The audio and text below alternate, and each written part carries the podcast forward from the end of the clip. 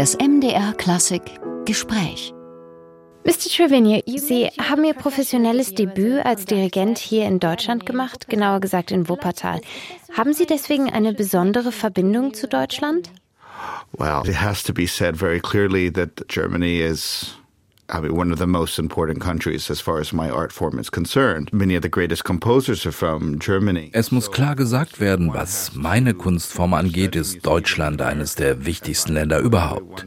Viele großartige Komponisten stammen aus Deutschland. Wenn man also Musik studiert, selbst in Amerika wie ich, muss man versuchen, die deutsche Kultur, die deutsche Geschichte zu verstehen. Wenn man die Musik von Beethoven, von Haydn, Wagner, Brahms etc. verstehen möchte, muss man diese Dinge wissen. Als ich das erste Mal nach Europa kam, das war in Wuppertal, da war ich, glaube ich, so ungefähr 19 Jahre alt. Ich war unglaublich aufgeregt. Wissen Sie, wenn man in Texas, in Amerika im Allgemeinen groß wird, dann hat man immer so leicht das Gefühl, dass Europa der Ort ist, wo die große Musik gemacht wird. Und dass all das, was in Amerika passiert, vielleicht eher zweitklassig ist. Es ist nicht wirklich authentisch. Manchmal haben wir sozusagen einen Komplex deswegen. Ich habe mittlerweile gemerkt, dass das nicht wirklich stimmt. Wir sind alle in dieser Kunstform irgendwie verbunden. Und je mehr man das historisch versteht, ergibt es auch Sinn. Das erste Mal hierher zu kommen und in Wuppertal zu sein und zu dirigieren war wiederum interessant, weil ich mich mit den Menschen und dem Orchester auseinandersetzen konnte. Und jetzt, als 38, fast 39-Jähriger, habe ich seit 20 Jahren in Deutschland dirigiert. Ich lebe zwar nicht hier, aber ich habe meinen Wohnsitz seit fast zehn Jahren in Europa. Ich fühle mich unglaublich wohl, nicht nur in Deutschland, aber vor allem auch hier in Leipzig. Es ist eine spektakuläre Stadt. I feel extremely comfortable, not only in Germany, but especially here in Leipzig. You know, it's a spectacular city. Ich erinnere mich noch daran, als ich das erste Mal zum MDR-Orchester eingeladen wurde. Es war wirklich ein aufregender Moment für mich. Ich meine Leipzig. Es ist die Stadt von Mendelssohn. Mahler hat viele Wurzeln hier. Schumann. Das ist einfach unglaublich. Mein Lehrer Kurt Masur war Gewandhauskapellmeister. Es ist einfach ein besonderer Ort. Ich freue mich immer riesig in Leipzig zu sein. Always very happy to be in Leipzig. And we're really happy that you're here. So you initially started Sie haben mit dem Fagottspiel angefangen. Was war für Sie ausschlaggebend, sich dem Dirigat zuzuwenden? Und spielen Sie immer noch? Mm-hmm. I'll work backwards on that. So yes, I still play on my bassoon. I don't have so much time, and it's quite a large instrument to travel with. So it stays at home in its case. Ich arbeite mich mal rückwärts vor. Ja, ich spiele noch auf meinem Fagott, aber ich habe nicht mehr so viel Zeit und es ist ja auch ein recht großes Instrument zum Reisen nicht gerade ideal. Es bleibt also zu Hause in seinem Koffer, aber wenn ich zu Hause bin in Spanien, hole ich es meist heraus, um ein bisschen zu üben. Ich arbeite immer an meinem hohen A, meiner Blastechnik, meinen Tonleitern und solchen Dingen. Ich liebe es noch immer, diesen physischen Kontakt mit dem Klang zu haben. Was die Frage angeht, warum ich es hinter mir gelassen habe, meine ursprüngliche Intention war es, Komponist und Fagottist zu werden. Das erste, wovon ich mich verabschiedet habe, war die Idee, ein Komponist sein zu wollen. Was mich dazu geführt hat, das war eine sehr schlechte Aufführung Beethovens Siebter. Ich war 14, hörte die Aufführung, vielleicht war ich auch etwas jünger, ich hörte also diese schreckliche Darbietung und dachte mir, wenn ich jemanden frage, Frage, ich weiß auch nicht, sagen wir einen Hammer zu machen oder so, können wir das ja in gewisser Weise fehlerfrei herstellen. Es wird nicht unbedingt der auserlesenste Hammer der Welt sein, aber wir können es heutzutage sehr beständig produzieren. Und ich finde, als professionelle Musiker müssen wir immer etwas Beständiges, etwas von Qualität bauen. Wir sind keine Amateure. Bei Amateuren dürfen sich die Qualitätslevels ändern. Ein Professioneller wird dafür bezahlt, konsequent ein gewisses Qualitätslevel zu produzieren. Das klingt vielleicht ein wenig typisch amerikanisch, ist es aber nicht. Die Leute bezahlen gutes Geld, um das MDR oder ein anderes Orchester des Landes zu hören. Sozialarbeiter, Krankenschwestern bezahlen Steuern, um das zu haben. Als Künstler sind wir entsprechend verpflichtet, professionell zu sein. Als ich also diese schreckliche Aufführung von Beethovens Siebter gehört habe, habe ich mir gesagt, wenn wir nach so vielen hundert Jahren nicht in der Lage sind, eine gute Darbietung Beethovens Siebter von einem professionellen Orchester erwarten zu können, dann kann ich keine neue Musik schreiben. Also habe ich sofort aufgehört, habe aber weiter gespielt. Ich wollte immer Dirigent werden. Anfänglich waren meine Motive ziemlich egoistisch. Es ist eigenartig. Ich wundere mich noch immer, warum das damals so war. Ich bin eigentlich keine sehr extrovertierte Person. Ich bin oft reserviert, schüchtern, sehr privat. Und ein Dirigent scheint das Gegenteil zu sein. Er muss Dringlichkeit vermitteln, Charakter zeigen und eine große Anzahl Menschen motivieren. Aber irgendetwas an dem vorm Publikum stehen war für mich aufregend. Jetzt sehe ich das alles ein bisschen anders. Ich sehe es als meine Verantwortung und mein Privileg, vor einem großen Kollektiv von Musikern zu stehen und der Musik von Komponisten auf die Sprünge zu helfen. Meine Arbeit ist also sehr darauf angelegt, dem Komponisten zu dienen und den Musikern zu helfen, das auch zu tun. Das hat eigentlich wenig mit mir zu tun. Als Dirigierlehrer werde ich sehr oft zur Interpretation befragt. In fact, if you don't mind, I'll tell a little quick story. I remember I was in Italy fairly recently and somebody said, "Oh, molto buono, maestro. Grazie mille, grazie mille." Ich erinnere mich, dass vor kurzem in Italien jemand auf mich zukam und sagte, wie kommt es, dass Sie das Werk so großartig interpretiert haben? Das machen so wenige Dirigenten. Ich habe die Person verbessert. Jeder Dirigent hat eine Interpretation. Viele sind nur eben schrecklich. Wenn man an den Beruf des Dirigenten mit der Vorstellung, eine Interpretation kreieren zu wollen, herangeht, dann stellt man sich meiner Meinung nach vor die Kunst. Es handelt sich nicht um meine Beethoven-Sinfonie. Er hat sie geschrieben. Er ist der Urheber, der Modus operandi der Existenz dieser Musik. Es ist meine Aufgabe und die der Musiker, genau das zu verstehen. Durch den Prozess zu verstehen, was eine andere Person versucht auszudrücken, ergibt sich eine Interpretation.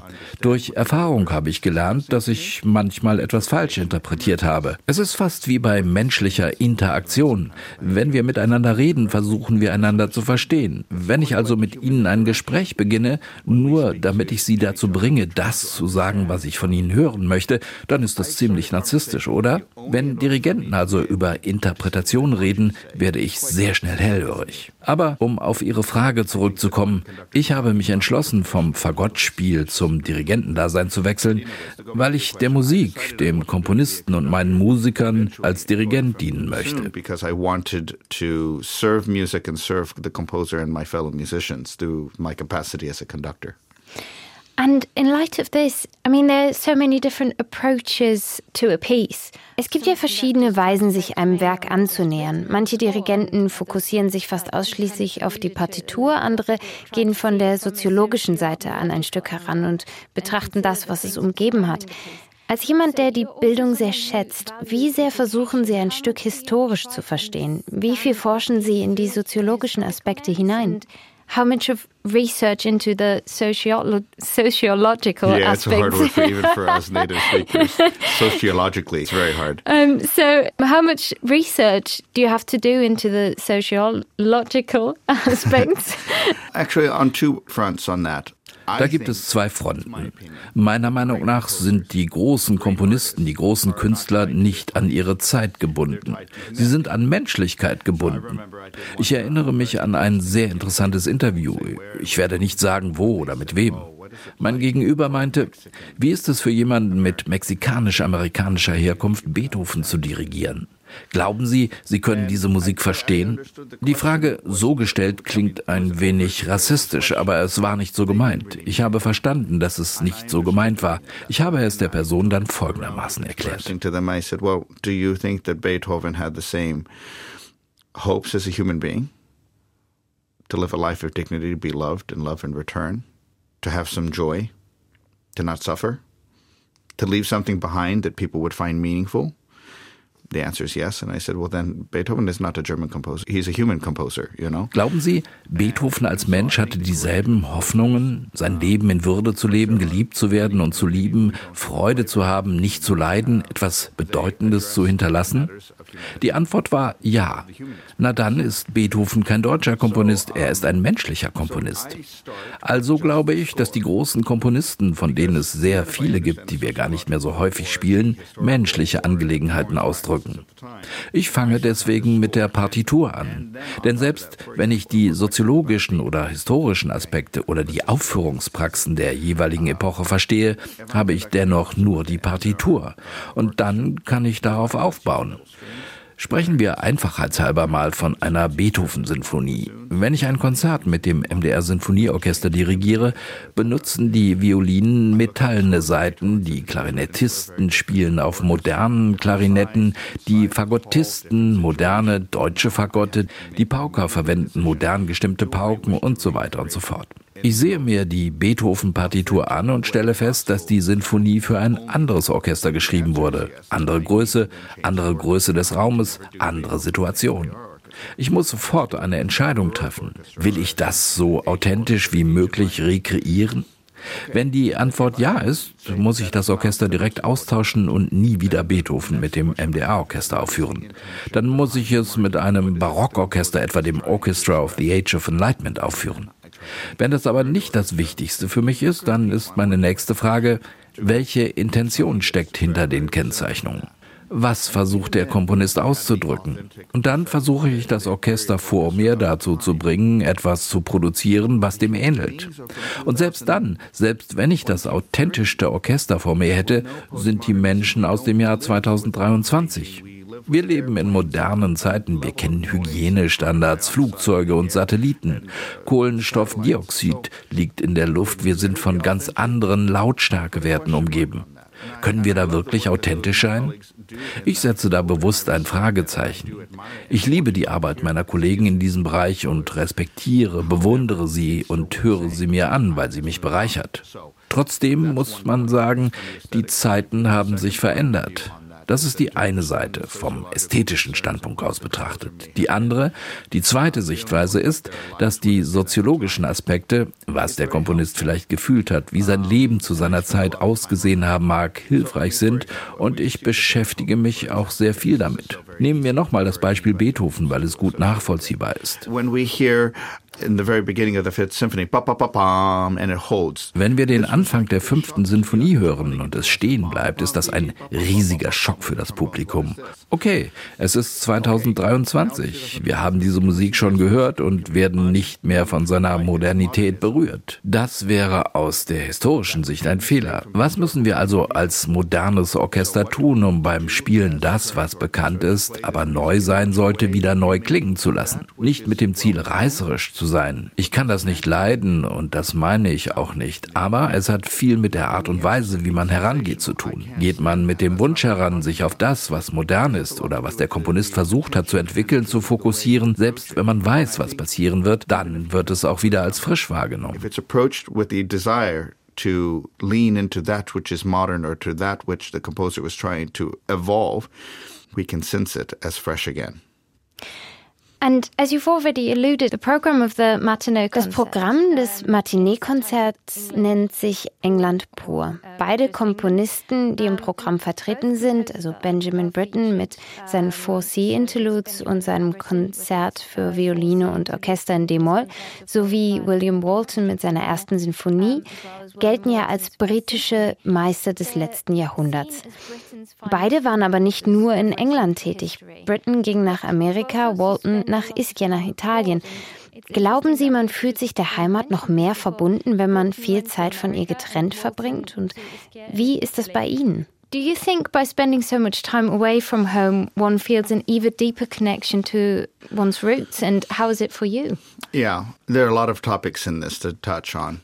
Ja, da gibt es viele Themen, die man hier ansprechen kann. Ich will von Anfang an klarstellen, dass ich keineswegs nationalistisch denke. Ich bin niemand, der lauthals über die Überlegenheit der USA sprechen würde. Genauso wenig würde ich das über Deutschland sagen. Im Zuge meiner Arbeit geht das auch gar nicht. Ich trete ja mit Menschen auf der ganzen Welt in Kontakt und sehe überall die Mängel, aber auch die Schönheit der Menschheit. Ich erlebe diese Vor- und Nachteile, die jede Gesellschaft hat. Die großen Komponisten dieser Kunstgattung wie Britten, Elgar, Vaughan Williams, William Walton sind ungemein mit Europa verbunden, auf großartige Weise. William Waltons erste Sinfonie, die wir diese Woche aufführen, wurde hauptsächlich von Jean Sibelius beeinflusst. Jeder, der Sibelius liebt, wird das sofort in der Musik hören. Die Musik von Benjamin Britten, das Violinkonzert, wurde vom spanischen Leben geprägt. Es geht ja hier um den spanischen Bürgerkrieg.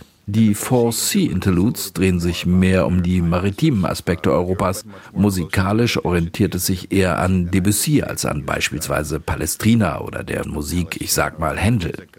Das hat wenig damit zu tun. Und wenn man von Elgar spricht, dann kommt man nicht um seine Bezüge zu Mahler herum. Die Einflüsse auf diese Komponisten kommen von überall her, wie bei einem Dirigenten.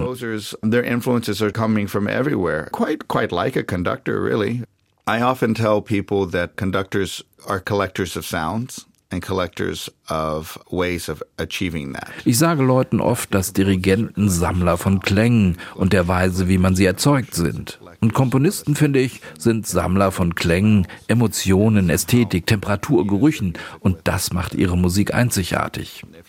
Hört man sich Waltons erste und seine zweite Sinfonie an, dann merkt man, dass sie ganz unterschiedlich sind.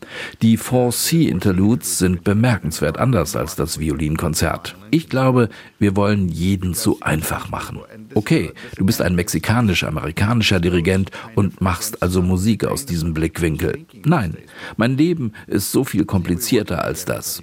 Und so ist das mit jedem, dem man begegnet. Menschen, die behaupten, dass das so nicht der Fall ist, versuchen es sich zu einfach zu machen.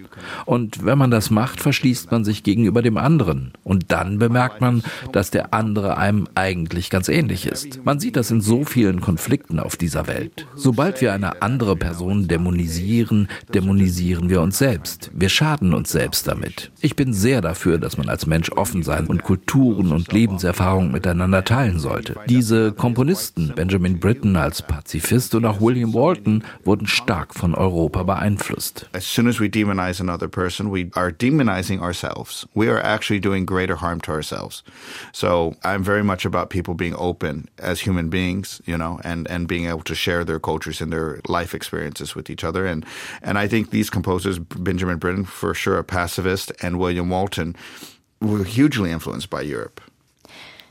So, one last question. You conduct the classics, you commission new works. Sie dirigieren das klassische Repertoire, beauftragen aber auch neue Werke. Und es sind, wie schon angesprochen, unter anderem britische und amerikanische Werke in Ihren Programmen und Aufnahmen vertreten. What kind of music do you listen to in your spare time? Welche Musik beschäftigt Sie persönlich? Was hören Sie in Ihrer Freizeit? Uh, that is a very, very, very long list of things that I listen to. I mean, yesterday I was listening to David Bowie and I was listening to uh, Frank Sinatra. Das ist eine ungemein lange Liste. Gestern habe ich mir zum Beispiel David Bowie angehört und Frank Sinatra, Seal, Beethoven, ein bisschen Strauss. Meine Musikdiät ist sehr eklektisch. Ich liebe es auch, mir neue Sachen anzuhören. Was mich bewegt, Ganz einfach, wundervolle Musik. Ob es die Musik von Notre Dame oder von Das Phantom der Oper oder ob es Beethoven 9. oder I Believe I Can Fly oder die Musik von, wie heißt er noch gleich, dieser Popkünstler mit dem Song, ich kann mich nicht erinnern. Or if it's, uh, oh, what's the name of that pop artist and the name of his song? Oh, I can't remember. I have a love, pure and sweet. You know Man kann all das noch viel weiterführen. Es gibt viele. Johnny Cash, The Beast in Me.